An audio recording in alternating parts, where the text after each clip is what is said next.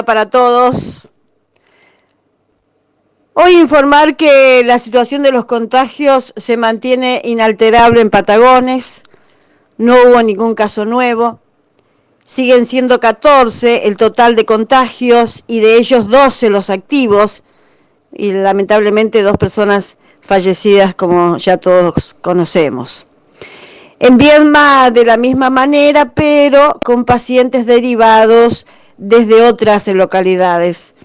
Según trascendió, en la sala de cuidados intensivos del Hospital Sati permanecen con respiración asistida dos pacientes de Conesa, que serían familiares entre sí, y un vietmense que recientemente fue intervenido quirúrgicamente en un centro de atención privada de esta capital. En tanto, en una clínica biodmense eh, permanecerían en esas condiciones otros cuatro pacientes oriundos de otras localidades. El primero de los casos confirmados aquí en Viedma, que se encuentra aislado en un hotel, completaría en los próximos días el aislamiento y sería dado de alta.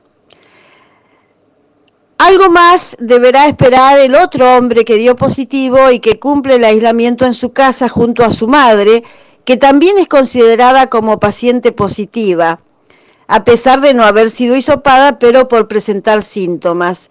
En este caso, el nexo eh, fue en Conesa. Por eh, suerte y por fortuna, todos estos pacientes que están a punto de ser dados de alta evolucionan satisfactoriamente. Por otra parte, decirte, Caro, que la justicia continuó ayer trabajando en el lugar donde murió un hombre en un confuso episodio y en el que un policía fue herido con un arma blanca.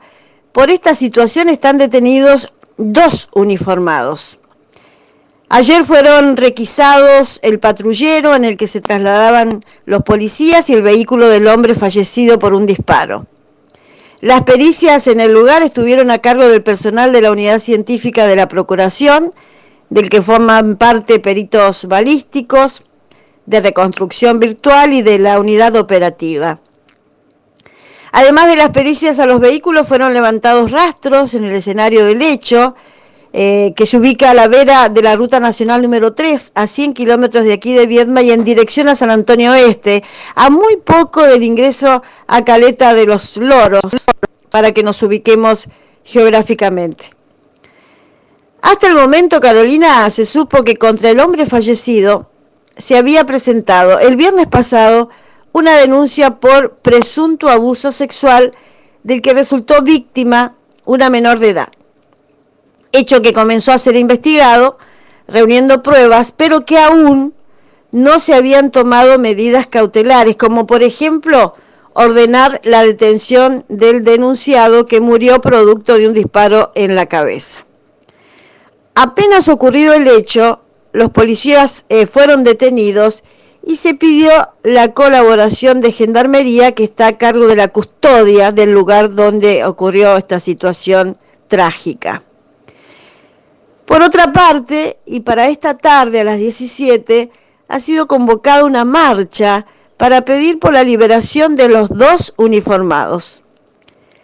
La concentración será primero frente a la comisaría primera de aquí de Viedma y luego ante la sede del Poder Judicial. Claro, muchos interrogantes todavía en el marco de esta investigación y por lo que nosotros conocemos hasta el momento. Es muy probable que para la justicia las cosas estén un poco más claras, pero por lo que ha trascendido y oficialmente se ha informado, hay, da la impresión que hay todavía muchas cosas para explicar en torno a lo sucedido antenoche. Es todo por hoy. Buen día para todos. Será hasta mañana.